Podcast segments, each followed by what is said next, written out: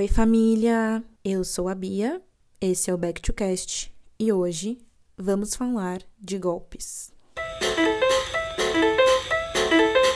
Vamos conhecer? Nossa, E aí, gente, como vocês estão? Eu estou bem, muito que bem, estou descansada, graças a Deus, estou aqui no finzinho das minhas férias. Porém, hoje eu estou muito reflexiva, pois já é dia 28 de agosto e o mês já foi. Acabou, gente. Parece que foi ontem que eu tava gravando o episódio especial de aniversário e assim, acabou o mês. Passou muito rápido. Cara, esse mês passou muito rápido. Eu não sei o que acontece, assim. Não sei se é porque eu tô de férias, mas parece que, sei lá, os dias estão passando muito rápido. E como já estamos com os dois pés em setembro, e eu não me aguento porque eu sou ansiosa, eu tenho uma novidade para vocês. Em setembro, mais especificamente no dia 10 de setembro, esse podcast completa seis meses de atividade. E para comemorar esses seis meses, eu farei um sorteio lá no Instagram. Esse sorteio vai rolar em parceria com uma outra página, mas eu não vou dar spoilers para vocês sobre qual vai ser o prêmio e que página é essa, tá? Vou pedir para que vocês acompanhem o podcast nos próximos, nas próximas semanas, que eu já vou começar a postar as coisas lá.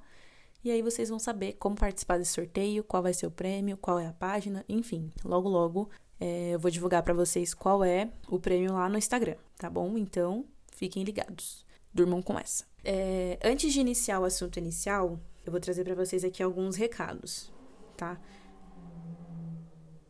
A moto passando. Bom, o primeiro deles eu já dei, né, que é sobre o sorteio. O segundo recado que eu tenho para vocês é que agora este programa tem um Twitter. Então, se você utiliza essa rede social, você pode seguir o podcast lá, é @backtocast, como em todas as outras redes sociais, tá bom?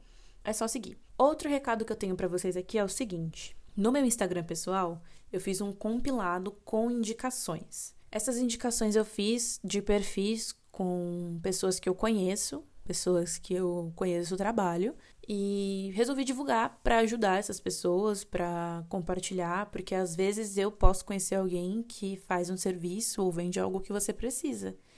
E aí você pode entrar em contato com essa pessoa, tá?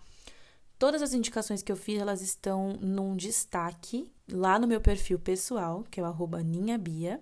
Então, caso você queira dar uma olhada nessas indicações, tá lá nos meus destaques. E aproveitando que eu já estou falando do meu perfil, eu vou iniciar o assunto principal aqui, que são golpes, né? Não golpes marciais ou golpes de luta, mas golpes da vida. Golpes que a gente sofre na internet, golpes que a gente sofre por telefone, golpes, roubos, né? Golpes assim, tristes, que acontecem muito, infelizmente. Bora lá. Essa semana eu postei no meu Instagram pessoal alguns stories mostrando para as pessoas um golpe que acontece muito com vendas que a gente faz em sites como OLX e Mercado Livre.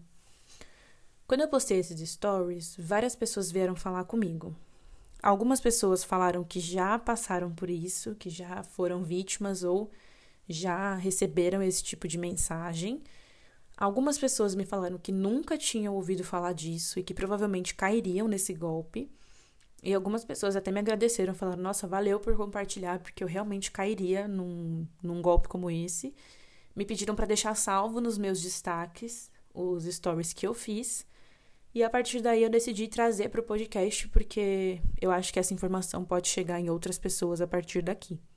Então eu vou contar para vocês como acontece e dar algumas dicas para vocês se prevenirem desse tipo de situação, tá?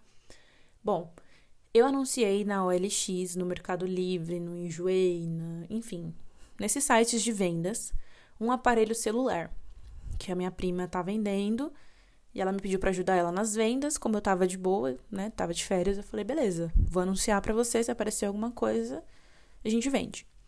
E aí eu fiz esses anúncios e comecei a receber várias mensagens. Geralmente, os golpistas, eles mandam uma mensagem para você através do site que você está anunciando, ou pedindo seu contato do WhatsApp, ou passando um contato do WhatsApp. E aí, quando esse contato passa para o aplicativo WhatsApp, a pessoa começa a fazer várias perguntas como se realmente estivesse interessada no produto. Então, ela pergunta se já tem muito tempo de uso, qual que é o motivo da venda, se você tem foto do aparelho, se você já fez alguma substituição de peça. A pessoa te pergunta: ai, mas não faz um desconto? Enfim, a pessoa vai conversando com você como se realmente estivesse interessada no aparelho. Quando esse golpe é feito pela OLX, geralmente eles perguntam se você tem anúncio no Mercado Livre para fazer a compra por lá. E aí o que acontece? É, o que aconteceu comigo? Né? A pessoa perguntou, pediu o vídeo do aparelho funcionando, conversou e tal, falou que estava precisando um celular com urgência e tudo mais. Inclusive, a pessoa que eu postei os stories até tinha comentado assim: ai, é porque é muito perigoso comprar online. Eu falei: é, infelizmente tem muito golpe na internet, né?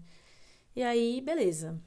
A pessoa me pediu o anúncio do Mercado Livre, eu mandei o anúncio para ela. Alguns minutos depois, chegou para mim um e-mail, e o e-mail era tipo vendasmercadolivre1@gmail.com. E aí nesse e-mail ele vem com um assunto, por exemplo, pagamento aprovado ou seu produto foi vendido ou venda realizada com sucesso, enfim, eles colocam um assunto bem chamativo. E aí, se você recebe esse e-mail pelo celular, ele não vai mostrar para você o endereço de e-mail do remetente. Ele só vai mostrar para você o assunto e o conteúdo da mensagem. Então, para quem lê e-mail pelo celular, é mais fácil ainda de cair no golpe. Na hora que eu vi, eu estava vendo o e-mail pelo computador.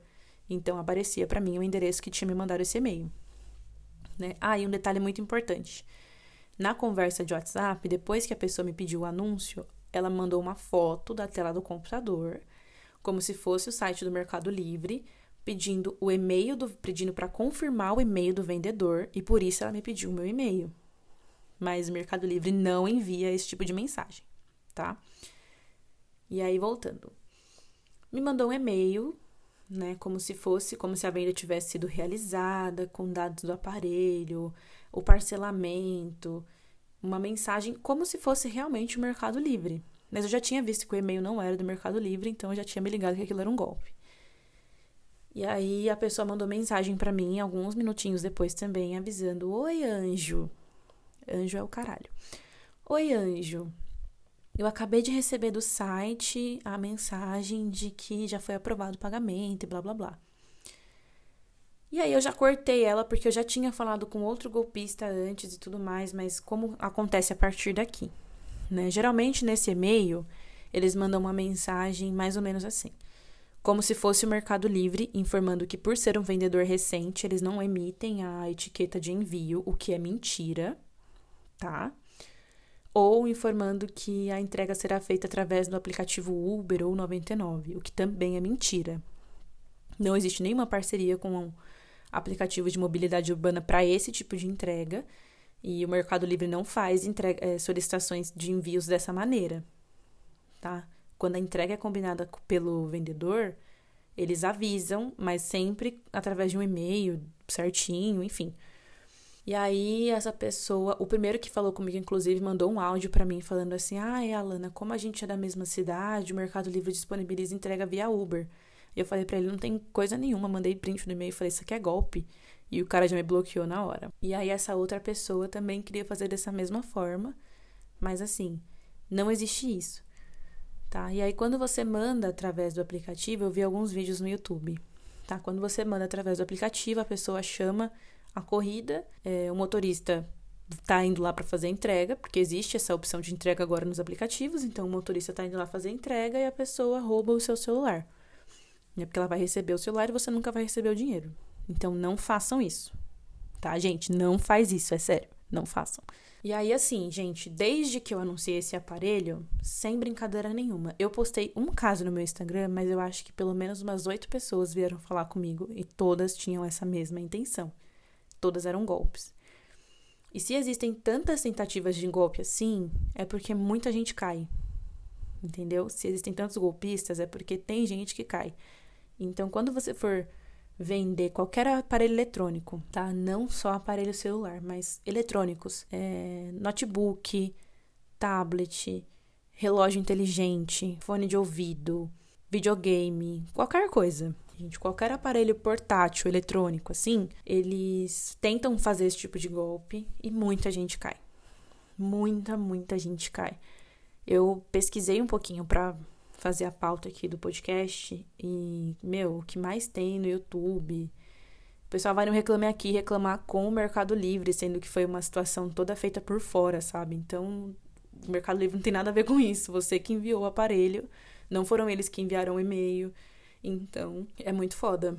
É muito complicado e, e acontece demais. Demais, demais, demais. Então, caso vocês queiram fazer algum tipo de venda, prestem muita atenção em tudo que vocês estão conversando com a pessoa.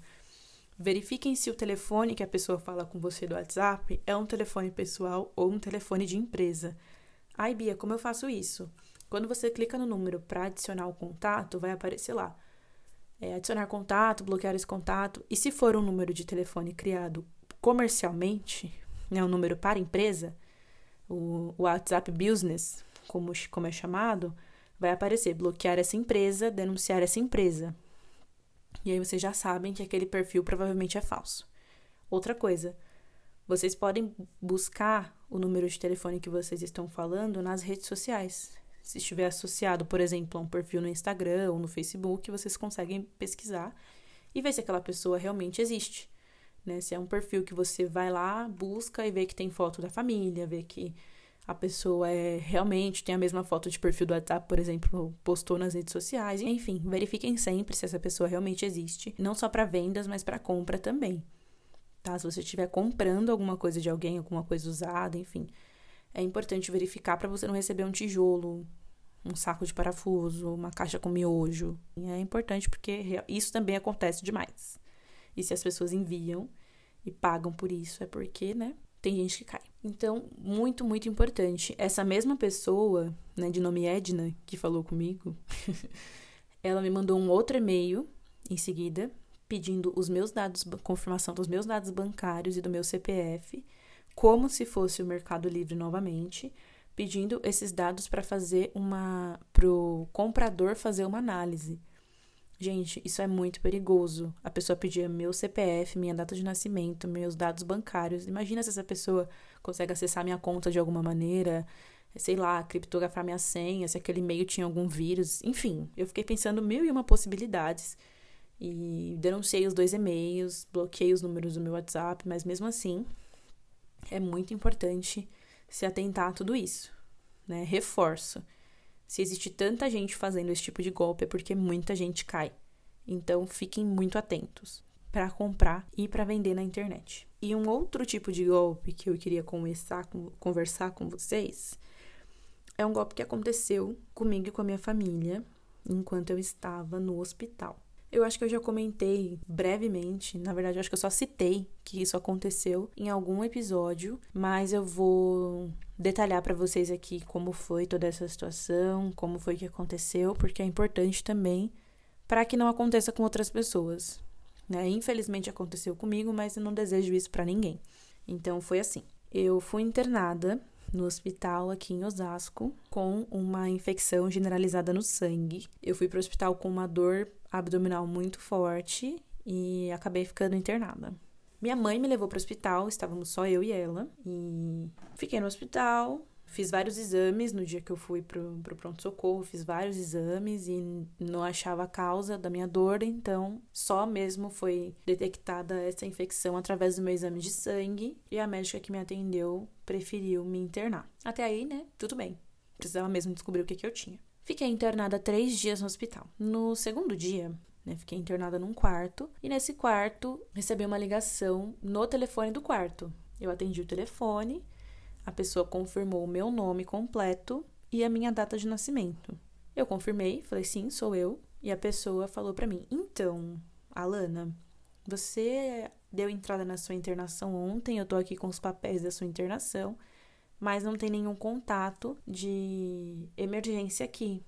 Eu preciso que você me passe o telefone de dois familiares seus, para caso a gente precise falar com eles.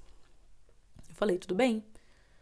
Passei o telefone da minha mãe e passei o telefone da minha prima. E ok. Segui o meu dia, O cara ainda perguntou é, quem eram essas pessoas. Eu falei que era minha mãe, minha tia. Perguntou se poderia ligar para elas. Eu falei que sim, que não teria problema. E ele me falou assim: ah, então o doutor Fulano, que eu não lembro o nome que ele me falou, vai entrar em contato com a sua mãe para passar o, o, laudo do, do seu dia, alguma coisa assim. E, gente, eu tava internada, eu tava super assustada, tava sem saber o que, que eu tinha, tava com medo de pegar corona no hospital, enfim. Só falei: ah, tá bom, liga pra minha mãe então. E minha mãe estava trabalhando nesse dia. Eu não podia ficar com acompanhantes no hospital justamente por conta da pandemia, eu só podia receber uma visita por dia. Então a pessoa sabia que eu estava sozinha no quarto. Né? Sabia meu nome, sabia tudo de mim. Pois bem, essa pessoa entrou em contato com a minha mãe por telefone e disse para minha mãe que eu estava com leucemia. E também disse para minha mãe que precisava fazer em mim, que o hospital precisaria fazer em mim um procedimento, um exame, que o meu convênio não estava autorizando e que o meu convênio havia pedido 24 horas para autorizar esse exame. Porém, teria que, ter sido teria que ser feito com emergência, porque meu caso era grave. Enfim, o cara botou o terror na minha mãe. Minha mãe é uma pessoa de 52 anos de idade, hipertensa.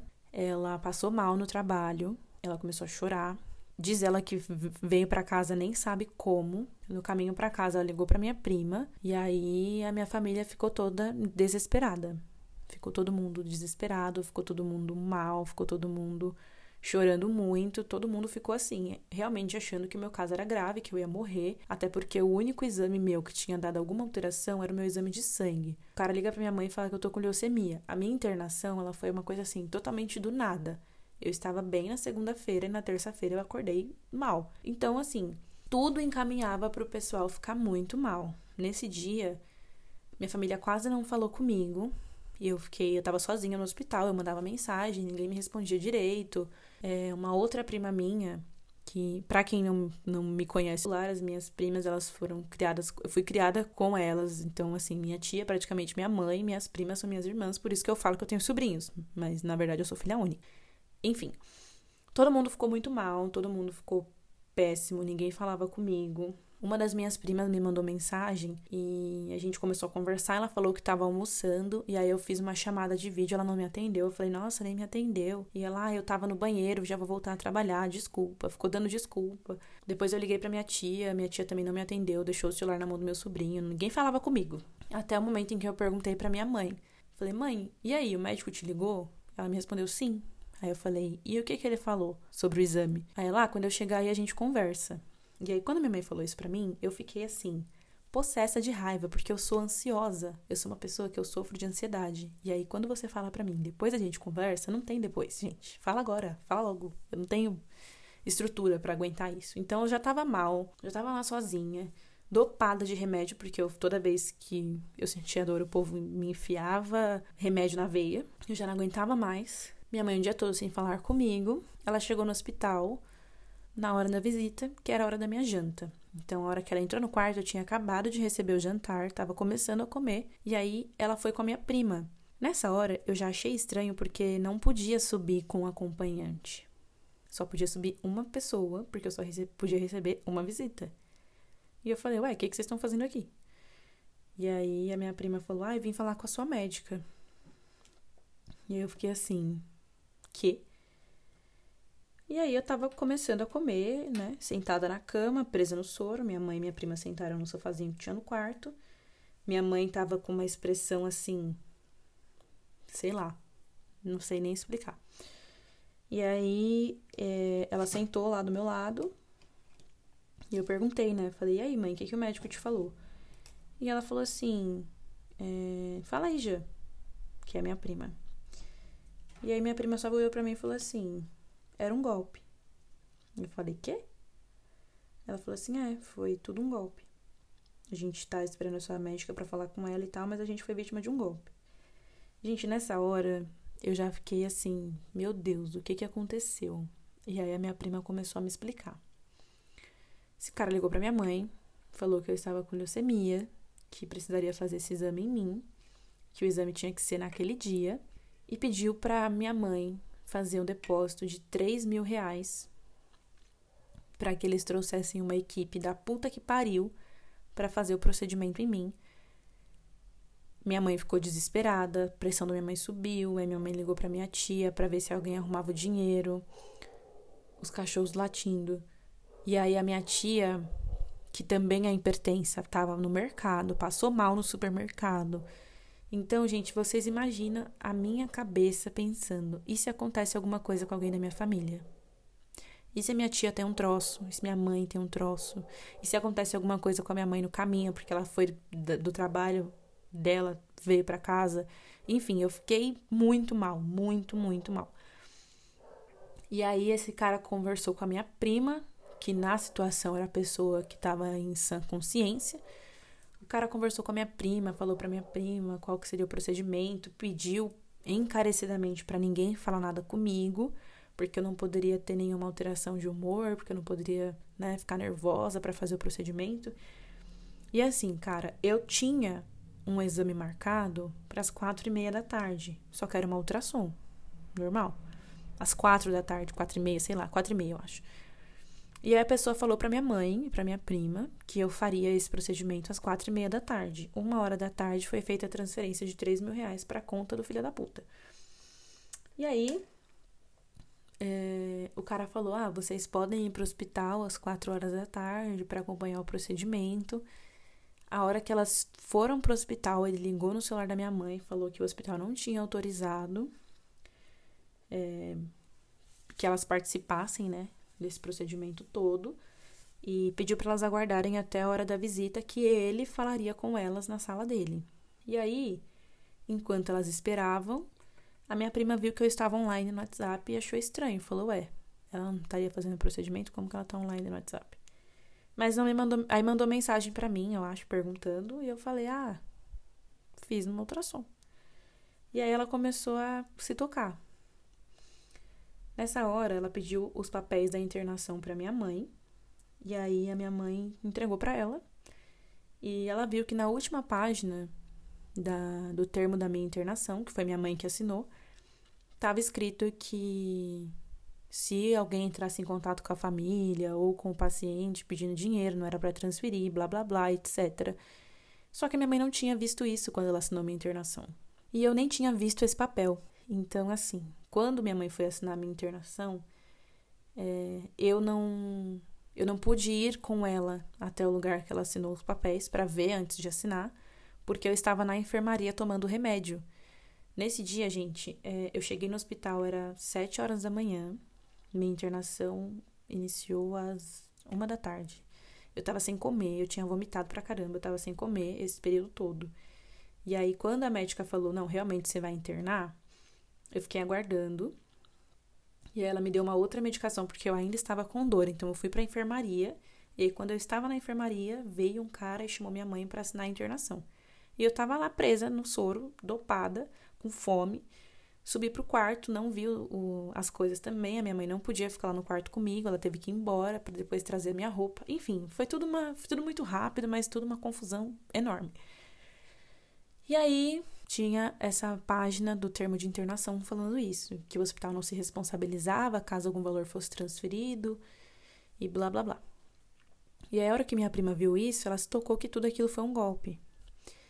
E ela começou a conversar com uma tia do marido dela, que é assistente social, e que falou para ela: Mas como assim?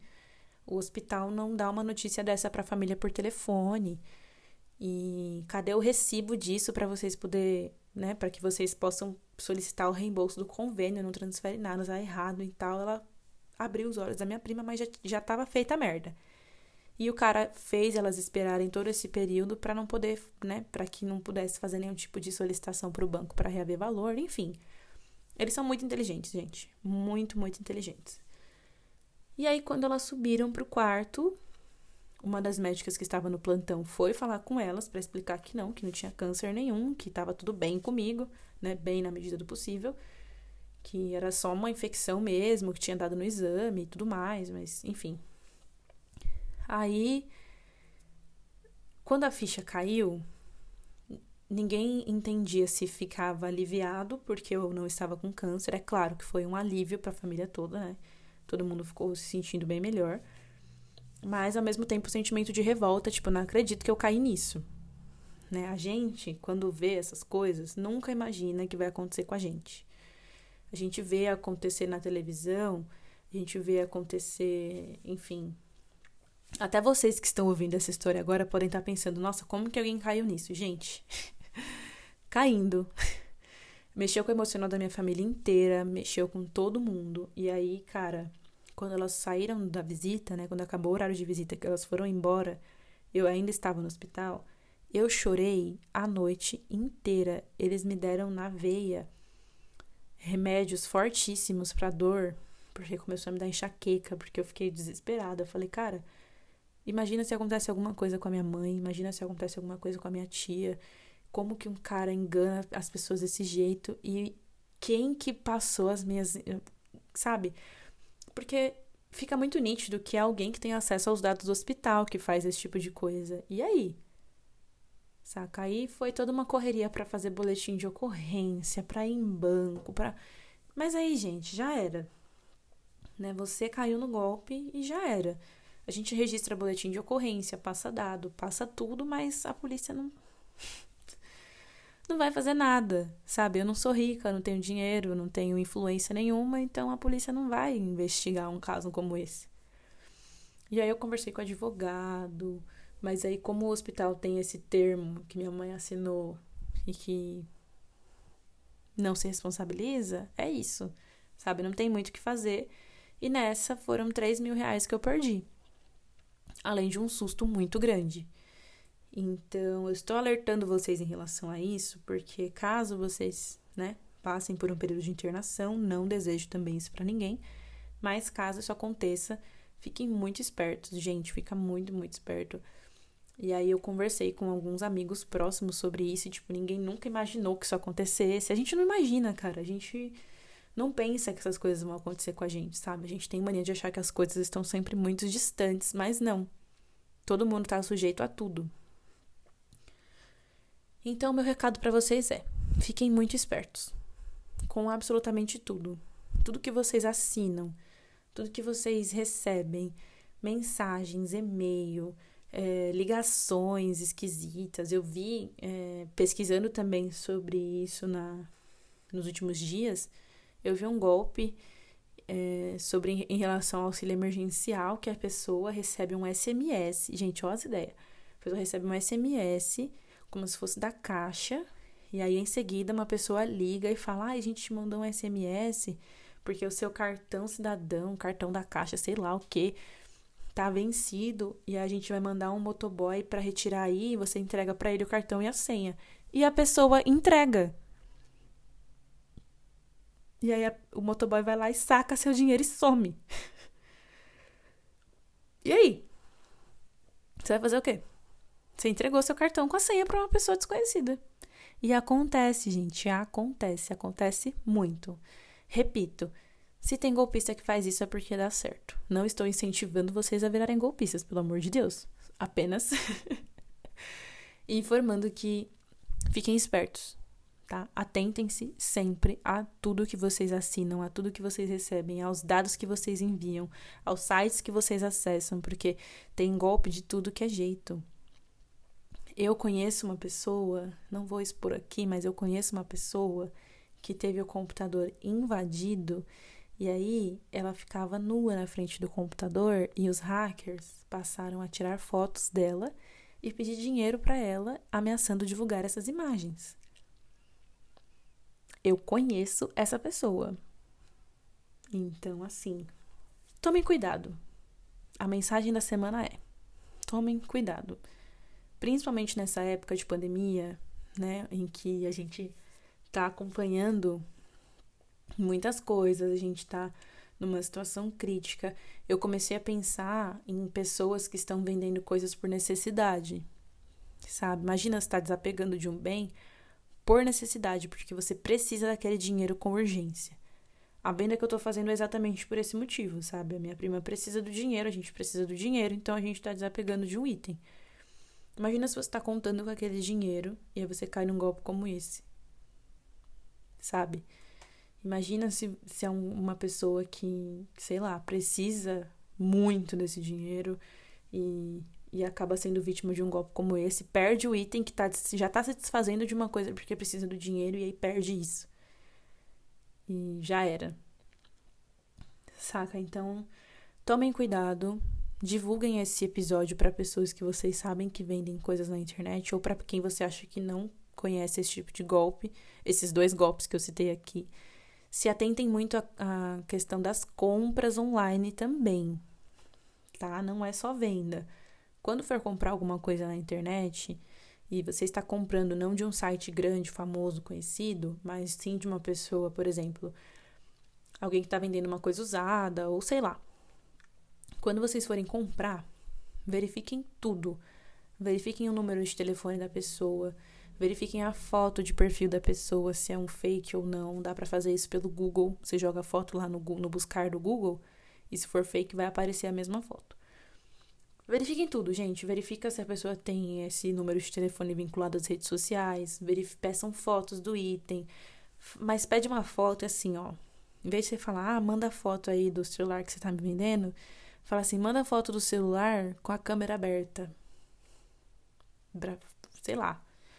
Manda foto do celular com um garfo do lado. Que a pessoa não vai ter uma foto do celular com um garfo do lado, sabe? Então ela vai ter que tirar a foto na hora. Manda foto do, do seu rosto com, com o celular do lado.